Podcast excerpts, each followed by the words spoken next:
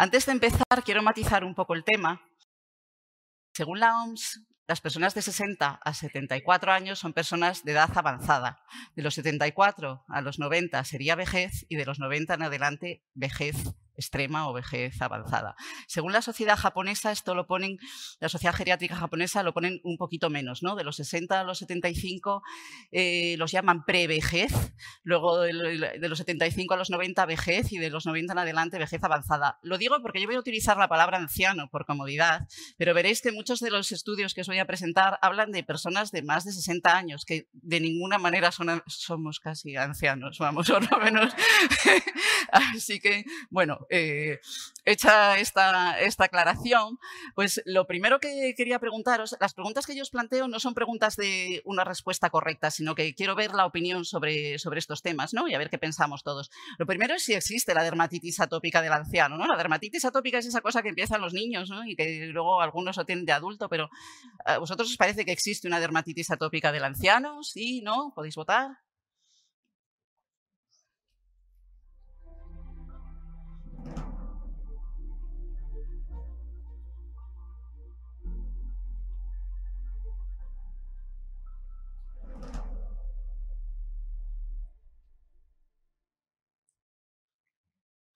Bueno, la mayoría opináis que sí.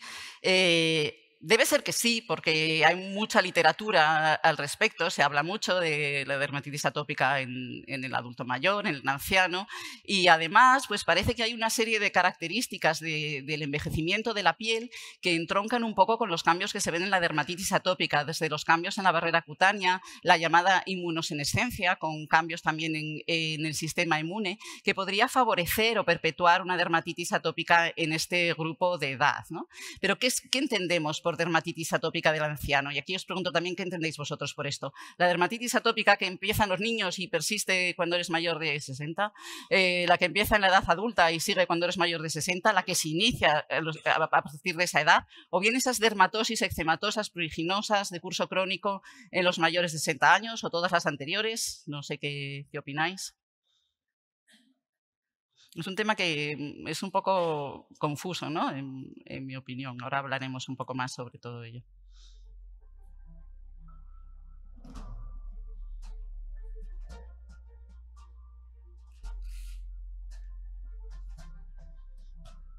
Vamos a ver. Siempre en el MIR se pone todas las anteriores y todo eso. No sé si no se permiten ya, ¿no? Ya no sé, me parece que no se pueden preguntar contestaciones esas. en fin los trucos para hacer test.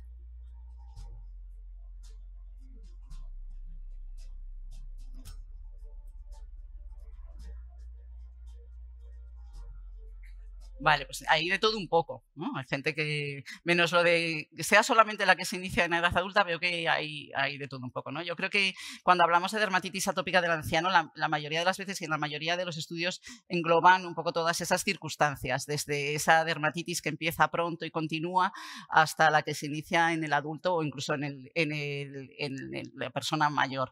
De hecho, ya se empieza a incluir como una cuarta fase, un cuarto tipo de dermatitis atópica, esta dermatitis atópica del anciano, ¿no? del lactante del niño, de la adolescencia adulta, adulto y, del anciano. Eh, pero bueno, ¿qué, esto es lo que yo pienso, ¿no? que, realmente engloba un poco todas esas eh, circunstancias, pero la verdad es que la, definición o el concepto es, eh, es, difícil. En realidad nosotros nos encontramos muchas veces con un paciente mayor que tiene una dermatitis pruriginosa de curso crónico, normalmente no le vamos a diagnosticar de dermatitis, de dermatitis atópica si llevan menos de seis meses con eso, y además tenemos que excluir otra serie de procesos. Alguno de esto ya, como estos son vidas cruzadas, pues alguno ya habló Quique, porque habrá muchas cosas en las que, en las que coincidamos. ¿no?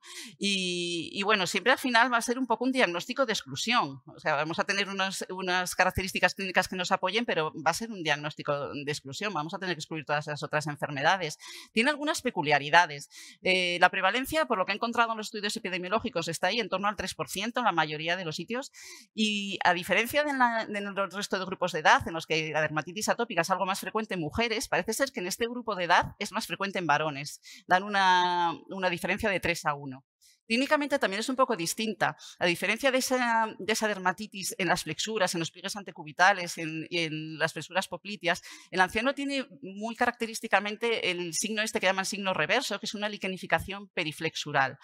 Y muchos pacientes también vienen con un cuadro de eritrodermia, que ahí es, donde entra todo el diagnóstico diferencial, o con eczemas inclasificados. El eczema de cabeza y cuello también es muy típico. En fin, tiene una serie de características clínicas que nos, que nos van apoyando. Pero de todas formas, el diagnóstico de la dermatitis atópica del anciano, pues bueno, tiene sus peculiaridades. Y aquí os pregunto, ¿qué os parece? ¿Que es fácil por el prurito y el eczema? ¿Que como en los niños pues lo diagnosticamos clínicamente, a muy pocos niños les hacemos pruebas para diagnosticar una dermatitis atópica, que se basan en que tenga una historia personal y familiar de atopia, o, eh, o os parece un quebradero de cabeza. no sé qué pensáis.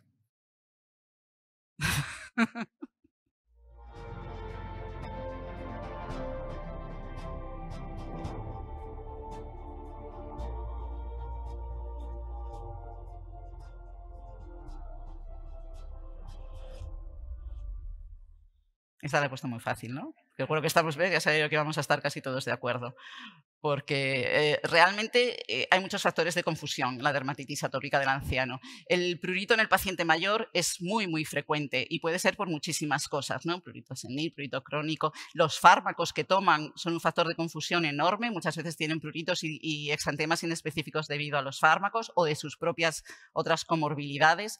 Y además hay una serie de entidades ahí un poco confusas, con manifestaciones clínicas un poco proteiformes que nos llevan a hablar a veces de la dermatitis dermatitis atopiforme del anciano. ¿no? Este es un término que a veces se utiliza pues, para englobar eh, todas estas circunstancias en las que la verdad que no nos atrevemos a decir dermatitis atópica, que en el fondo eh, pienso que es lo que es. ¿no? Entonces, la situación es que no hay guías específicas para distinguir la dermatitis atópica de otras dermatosis pruriginosas en el anciano y normalmente pues, eh, hablamos de un exantema eczematoso pruriginoso de larga duración y con un diagnóstico de exclusión. Tenemos que excluir otras enfermedades, como ya comentábamos antes, entonces a casi todos los pacientes les vamos a hacer biopsias, es la verdad.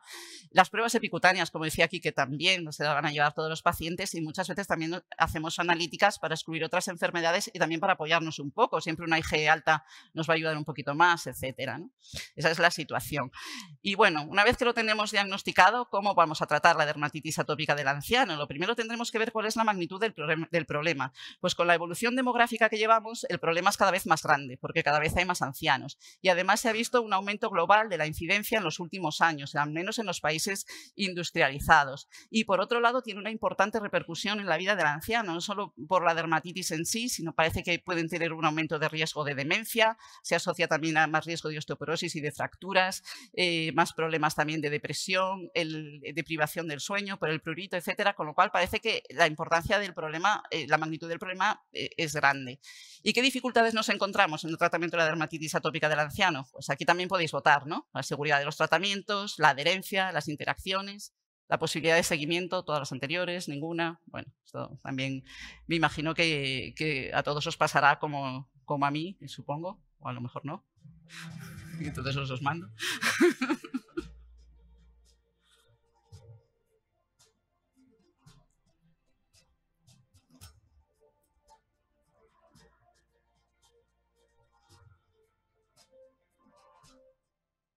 Vale, pues la mayoría nos encontramos con todos estos problemas, porque eh, eh, realmente, mm, ah, espera que me he ido aquí una.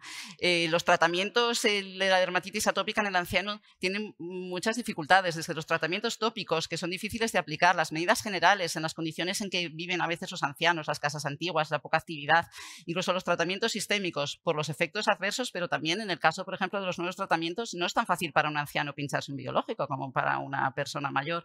En fin, que eh, no es fácil. ¿Y, qué pasa con las terapias avanzadas? Pues primero, lo que ya se comentaba al principio, los ancianos, como otros eh, poblaciones especiales están muy poco representados en los, en los ensayos clínicos. Muchas veces no porque se ponga un límite de edad, sino por todas las comorbilidades que tienen que hace que queden excluidos. Si vemos, por ejemplo, de, las, de los fármacos que tenemos aprobados para la dermatitis atópica, veis ahí las, edades de los ensayos, algunos de los ensayos fundamentales del tralo. Esto es un metaanálisis de los ensayos de, de los inhibidores de JAK, que vemos también el bajo porcentaje de, de pacientes mayores. Eh, con el DUPI, pues eh, veis que en, este póster que se presentó en el europeo, pues recogen los pacientes de más de 60 años en, los ensayos fundamentales también del DUPI. Vemos, si, os fijáis en el número, que son también poquitos. Son cincuenta y tantos con placebo, cincuenta y tantos con, DUPI. ¿no? Ven que los resultados son buenos y todo eso, pero están poco representados. Entonces aquí lo que más nos vale es la experiencia en vida real. Fijaros que ahí ya hablan como de mayores de 50 años como si ya fuese algo, ¿no? Pero bueno, en este artículo incluyen también a tres pacientes mayores de 65 y con muchas comorbilidades, que ese es el problema, ¿no? Y, lo que ven es em, una respuesta muy rápida con el dupilumab, en este caso ya nos centramos en el dupilumab, ¿no? que es con el que más experiencia tenemos en vida real, y una respuesta muy rápida y pocos efectos adversos, que es nuestro mayor miedo en este grupo de edad, quizá. Eh, aquí ya los, italianos, que se organizan muy bien para recoger series grandes, que les tengo mucha envidia yo con eso, pues eh, muestran aquí resultados a 16 semanas y lo que vemos es que es un, que es un tratamiento muy eficaz, el EASI baja muchísimo, el prurito también, y además tiene muy pocos efectos adversos, muy poca conjuntivitis en los ancianos también. Eh, en este caso, y aquí eh, tiene la peculiaridad este estudio que no se permiten corticoides tópicos, vemos que la disminución del EASI no es tan grande como en otros estudios, el prurito sí mucho, pero yo creo que esto está también relacionado con que es absolutamente monoterapia, no, se permiten corticoides tópicos en este estudio eh, en ancianos. Y bueno, como hablábamos de vidas cruzadas, este, este, artículo pues es de pacientes de poblaciones difíciles. Aquí hablan de muchos otros tipos de, pacientes, pero en los que se refiere a ancianos que presentan 21 pacientes, pues también ven una respuesta muy rápida y bueno, en general una, una, respuesta buena y con pocos efectos adversos. A largo plazo, ¿qué tenemos? Pues ya he publicado respuestas a 52 semanas con dupilumab en pacientes mayores. Mm, veis que después de la semana 16 continúa la mejoría, o sea que quedarnos en los resultados de semana 16 es poco. Realmente la conjuntivitis es poco frecuente, yo creo que menos que en otros grupos de edad, Quizá en los niños también no, es muy frecuente, pero bueno, menos que en los adultos. Y algunos ancianos tienen brotes de dermatitis durante el tratamiento, pero son brotes que controlan fácilmente con corticoides tópicos y con inhibidores tópicos de la calcineurina. ¿no? La reducción del EASI es muy grande, por lo tanto, eh, bueno, estamos viendo que es un tratamiento eficaz. Esta es nuestra corta, eficaz, corta experiencia en pacientes, en pacientes mayores con DUPI, todos ellos biopsiados, todos ellos con comorbilidades y que, eh, bueno, el, el último es que está muy reciente, pero eso no tengo ahí los datos. El paciente 3, en cambio, aunque ahí está solo a 16 semanas, ya lleva 6 meses y ahora está con un EASI de 2, todos ellos han tenido una gran mejoría y en general con un perfil de seguridad muy bueno. Este artículo ya lo comentó antes eh, Enrique, que igual que en los pacientes con cáncer, el dupilumab es el tratamiento preferido cuando se pregunta a un panel de expertos qué es lo que pondría en primer lugar para sus pacientes con dermatitis atópica grave, pues en los ancianos también, aunque si veis el porcentaje es un poco menor. Eh, y es curioso que en segundo lugar ponen también el dupilumab, y el metotrexato. ¿no? El metotrexato es un fármaco eh, con el que yo creo que la mayoría nos sentimos muy cómodos, ¿no? tenemos poco miedo. La ciclosporina siempre en este grupo de edad nos parece mucho más peligrosa e intentamos evitarla lo más posible. Y bueno, nada, simplemente quiero terminar con esta imagen que, es una estatua que está en Burgos y un homenaje a, nuestros pacientes ancianos que muchas veces están los pobres un poquito en esta sociedad actual, un poquito, un poquito abandonados. ¿no? Y como las actrices que dicen que, ya que estamos hablando de define que cuando ya son mayores, que nadie las llama para papeles y tal, pues lo mismo, nuestros ancianos no los metemos en los ensayos clínicos, no les hacemos ni caso. Pues a ver si esto que ya nos vamos acercando a la edad lo vamos cambiando. Gracias por todo.